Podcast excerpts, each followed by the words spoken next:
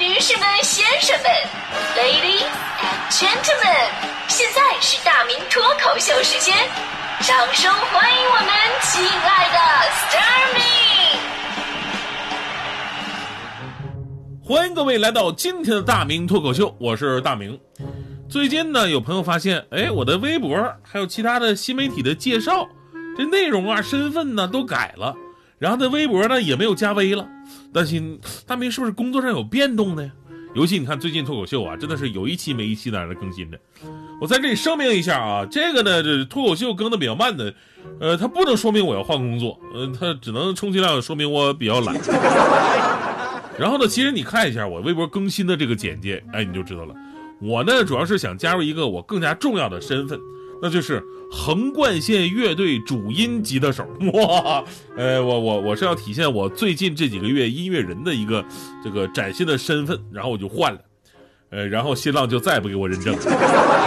当然，这这不能证明我不够资格啊，只能证明新浪他们不懂音乐。人呢都是要有梦想的，而且光有还不行，还得为之付出行动。所以呢，改简介啊，就算是我向音乐界。踏出坚实的第一步了，然后第二步学音乐的事儿咱们再说。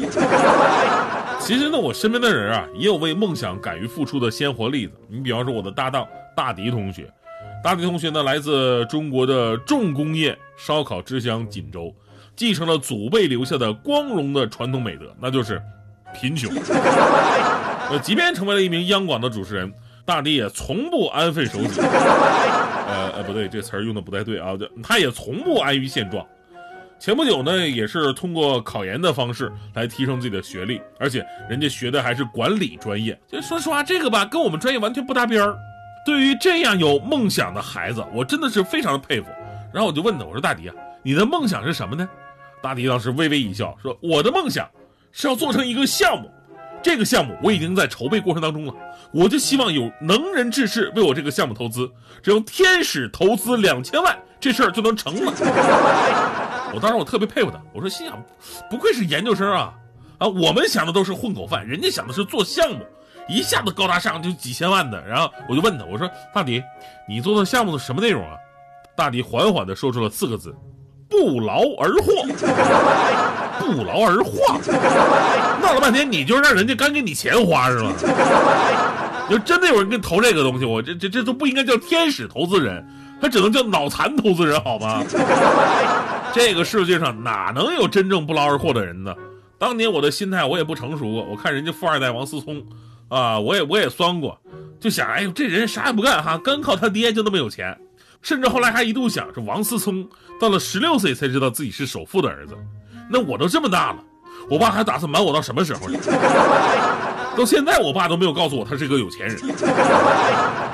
所以呢，对于财富这事儿吧，心态特别重要。这个世界就是那么讽刺。财富就是掌握在少数人的手里的，但是大部分人呢，却因此拥有了并不健康的心态。你比方说，邻居买了一辆新车，不同心态的人对此就会有不同的态度。你心里阳光的就会想啊，我要努力买一辆比他更好的，或者这么想说，哎呀，人家工作努力，这是人家应得的，对吧？这种心态就很好。你要普通一点的心态呢，就是哎呀，不买不是更省钱吗？啊，要么就是我没看见，我没看见，对吧？你这样也行。最怕的是什么心态呢？要不是这车他买不起，肯定是爹妈给他买的。他爹妈一看就没少贪。要不是开车这女的吧，肯定被包养了。比这个心态更可怕什么呢？人家买一新车，然后他心里想的是让你嘚瑟，晚上我就拿钥匙给你划了。其实吧，我就想这些仇富的人吧，特别适合看拳击比赛。因为拳击比赛吧，他说白了就是亿万富翁在台上被揍得头破血流的镜头，你们看着肯定高兴。说到仇富呢，就得说最近口红一哥李佳琦在上海买房的这么一个新闻，这两天都刷屏了。有网友说李佳琦啊花了一点三个亿买下了上海位置极佳的一千来平米的豪宅，跟明星做起了邻居，房子甚至比他们还要大。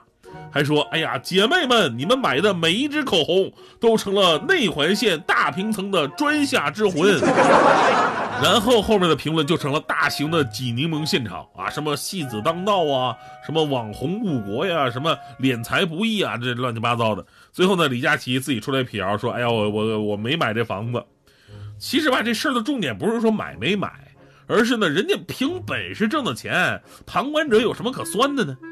首先呢，咱们说了，这个世界财富本来就不可能平均，对吧？有钱没钱都有自己的生活方式。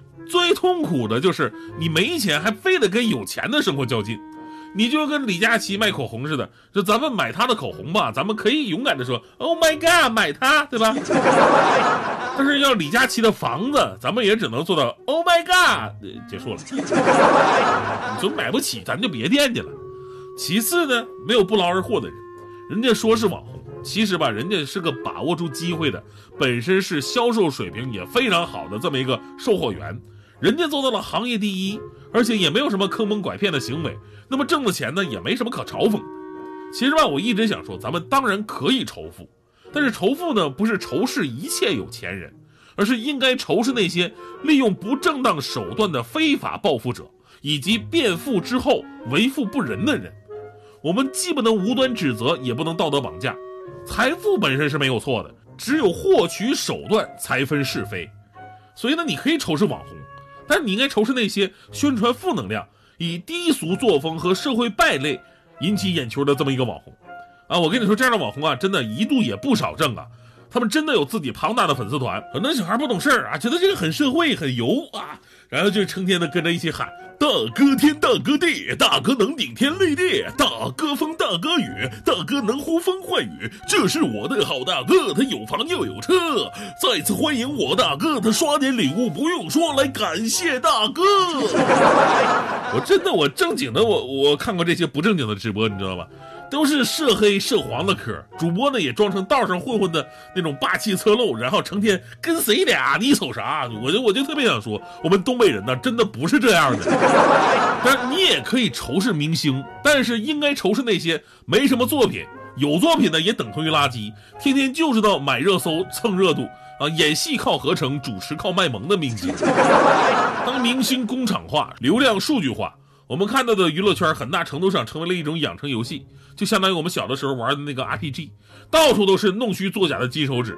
归根到底，目的就是让粉丝变成游戏者，不能自拔，一茬一茬的在那割着韭菜。所以啊，这样的人跟圈子虽然真的很挣钱，但是也应该仇视。而对于那些，一直低调的、深居简出的、不爱曝光的，尤其是在幕后勤勤恳恳、任劳任怨的做着广播节目的，而且不仅才华横溢，还能踏实下来，都开始写第三本书的优质偶像，你们才应该用心呵护。所以呢，仇富不可怕，可怕的是你的仇啊，并不是因为你的爱憎分明，而只是因为你自己不是富的那个人。正是因为身边仇富的现象太多嘛，咱们中国有句老话，财不露白。就怕被有些想法的人给盯见，对吧？大迪之前呢，为了上班更加方便，然后呢，自从北京地铁涨价之后吧，他开始算账啊，怎么上班最合适？最终呢，决定花六千块钱买了辆八手奥拓小汽车。这八手奥拓啊，到手之后可金贵了，这不让我坐的车，说什么我坐的车容易磨损。有一次呢，我还看他车后座啊，还放着一个大铁棍。我说你拿大铁棍干什么玩意儿呢？他解释，你知道吗？现在仇富的人可多了。我放这儿吧，我好防身。当时我还真信了，直到有一天，我发现了那根铁棍子的真正作用。那天吧，我就亲眼看见大迪停车，停了两下没停进去，然后就直接下车了，非常熟练的拿着铁棍几下就把车撬进了车位。真的，就冲这种专业的手法吧，值得呵护。